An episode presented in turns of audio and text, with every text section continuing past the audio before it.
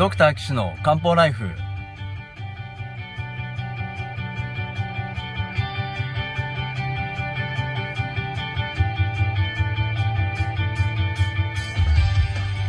ポッドキャストドクター岸の漢方ライフは医師である岸大二郎がリスナーの皆様から寄せられた体の悩みを中医学をもとにした漢方薬や鍼灸治療の知識で解決するお手伝いをする番組です。現代医学では改善しない辛い症状や病名はあるけれど治療方法がない疾患。検査はしたけれど異常がない症状に対して現代医学はもちろん漢方や鍼灸の考え方をお伝えしていくことで皆さんの生活を幸せにする岸漢方クリニックがお送りします。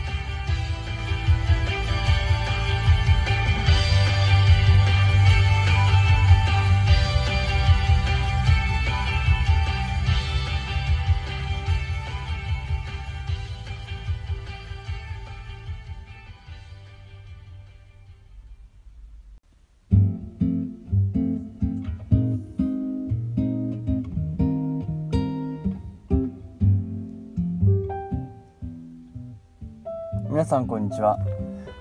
岸漢方クリニックの岸大二郎です。ドクター岸の漢方ライフ、えー、今回第67回目をお送りしたいと思います。よろしくお願いします。ということで今日はですね、えー、前回、えー、指以外関節が痛い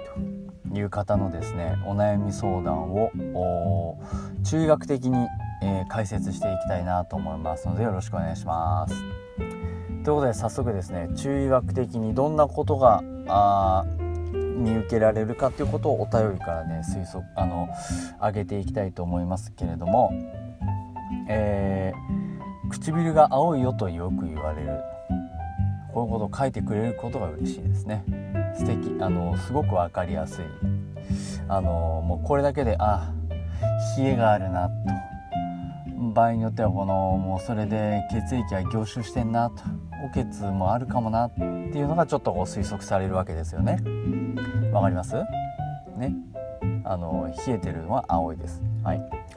で冬は寒くて調子が悪い。このね皆さんねあの調子が悪いってよくねおっしゃる方たくさんいるんですけどこれね具体的に言った方がいいですね。あの言えない場合もね確かにありますよね。なんか知らないけど調子悪いんですよ。どこはこうとかって言えないんだけどとにかく変いつもと違うっていうのはあると思うんですけどできればですねこれ調子が悪いのは何がどう調子が悪いのかっていうことを是非具体的にですね教えてほしいです。例えば胃がムカムカするのかあと便が出そうで出ないとかあおしっこは近いとかね何かこう具体的に言ってもらった方がいいですね。すいません。であの冬は寒くて調子が悪いそうです。ね。であとはあの指が痛くて瓶の蓋を開けられない。包丁は使える。で指をですねたくさん使うと痛みが出ると。ね。で腰が痛いことがあったそうです、えー、膝の痛みがあって、まあ、これはレントゲンでは異常なしと言われています。でご飯をたくさん食べられない。これは昔からだそうですけれどもそういう症状がありますね。えー、あとはまあ冷え性があって霜焼けはできない、えー、寝汗がある、えー、あとは夜間トイレ23回あってあと浮腫があると。そういうことだそうです。お通じは下痢や便秘はないみたいですね。さあこの方の痛みの原因は何でしょうかね。他にもこの食事量が少ないというところを見ると非常にその火がね弱ってるなっていうあ火が弱ってるのかなっていう感じがします。で冷え性もあるから火の量がねちょっと低下してるだろうなっていう気はしますね。そうすると人参なんか使いたい奥義なんか使いたいえー、水はけも、えー、よくしたいかな。むくみもありますからね。むくみもあるから。そうすると陽虚があってむくみもあってまあ腎も弱そうですね。夜中トイレに23回行きますからね。腎虚もありますよね。まあ年齢も65歳ですからね。腎虚もありますので、えー、この方の指の関節の痛みの原因は冷えですね。えあの皮症っていうね、まあ、考え方があって中医学では皮症ってのは痛みの病気っていう意味なんですけど、まあ、これはすべからくですね冷えと水と、えー、冷えと水水体冷え。まあそういうのが関わってるとあの言うんですね。だからこの人なんかは65歳で冷え性があってうん食欲もないってことですからまあ胃腸がまあ多分もともと弱いんでしょう。ね。胃腸が弱いとエネルギー作れませんからね。木を作れません。えー、そこにねあ寝汗もありますからね。氷の木も拒してますね。で冷え性がある。で冷え冷えるとあの凝集しますね、まあ、水分も血も木も凝集しますからこうギュッて固まっちゃう。でそうすると固まっちゃうと通りが悪くなりますよね。でどこで通りが悪くなるかっていうとちょうどその関節の経絡のところで痛くなるわけですね。なので関節の経絡で痛みが出てくるということだそうです。でこの方週に一度ひどく痛くなることがあるそうですね。これ多分現代学的に考えるのはちょっと難しいと思うんですけど多分この方なんかいろいろやってて疲れが出てきてひどくなると多分痛みが出てくるんだと思うんですよね。ズキーンと。多分夕方とか夜だと思いますで夕方とか夜も一日疲れてくるともうズキズキズキズキ痛んじゃうんですね。これはやっぱりそのあのー、えー、冷えがあって動かないしで木が減りますでしょ？疲れると。木が減るっていうことは水とか木とか血を動かすパワーが少ないってことですね。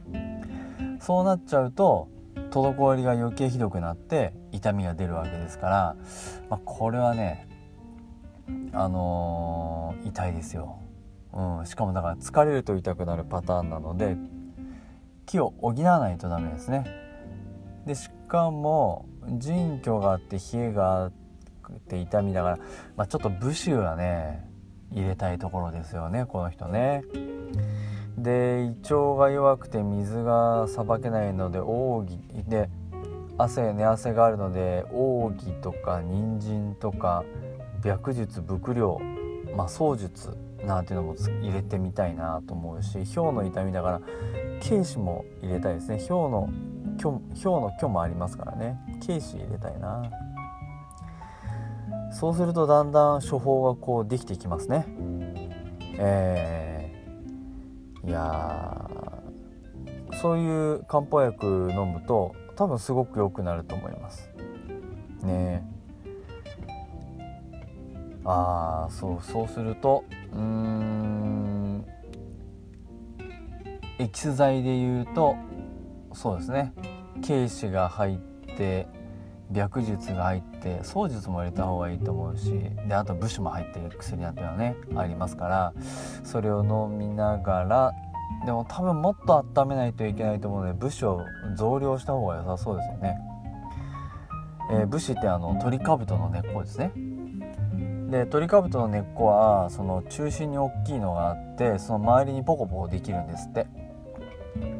でその周りにできているのが武士で真ん中の渦っていうんですね。渦っていう方があ痛みを取る作用はすごく強いんだけど温める作用はちょっと弱くて武士の方が、あのー、温める作用もある、まあ、そういう使い分けをしてますけれどもこれアコニン酸っていう成分が、あのー、武士の主な成分なんですが最近そのアコニン酸を痛み止めとして、えー、純粋に取り出してそれで薬にしてる製薬あのものもありますね。あのいろいろなその例えばがんの疼痛を軽減したりとかそういうことでよく使われているそうです。ということで多分この人はね漢方あとそう冷えがあるので冷えを良くするにはもう本当にあのお灸がいいですよ。もうこれ確実にお灸がいいですしかも痛いところを狙ってあの米粒みたいに小さくひねった直接球をねあのやるのが多分一番効くんじゃないかな。えー、巨匠なんでね、あのまあ、志らくもいいんじゃないかなと思いますけど多分その直接球をちょいちょいちょいっていうか何層もやっていくと冷えも取れて痛みも取れて多分動きもね良くなってくると思います。僕のとこにいらっしゃったら絶対これはね薬と漢方両方ねミックスして当然やった方がいいと思うので。で痛みが良くなってきたら、えー、やっぱ動かせるようになって動かせるようになると生活がむちゃくちゃ楽になるじゃないですか。ね。やっぱり目的の一番最後はその幸せな生活を送るっていうのが一番目的なのであの痛みがなくなったおかげでやりたやれなかったことができるとか人生の楽しみが増えるとかねやっぱり中医学っていうのはあの幸せのための医学だなと本当に思います。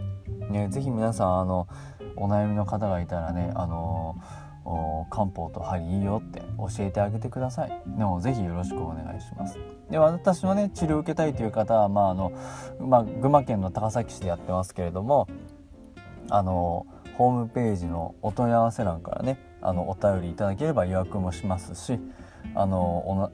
まあ、あのこの番組で取り上げてほしいね悩みがあればあの取り上げさせてもらいます。でホームページの URL は高崎漢方人道 .com です。takasaki-kanpo.jimdo.com です。であとはその受診する前にねまあ、どんな人がやってんのかなって確認するために僕の勉強会に来ていただいてもいいです。えー、月に1回第1金曜日にですね群馬県は高崎市の宗高町にあります、えー、郵便局の隣の NPO 法人じゃんけんぽんさんでねやってますので、えー、だいたいお昼の1時半からうんだいたい2時間弱でえー、最後にはあのお灸の体験とかね個別相談なんかもやってますので是非覗い参加料無料ですからね是非覗いてみてください。ということで、えー、今日前回今回とですね、えー、指の痛い人のお悩み相談にお答えしましたがこの人ねあの絶対これあの軽くなりますんでね漢方の先生とかね新規の先生のところ是非行ってみてください。ということでえー、今回のお悩み相談終わりにしたいと思います。それではまた皆さん次回お会いしましょう。さようなら。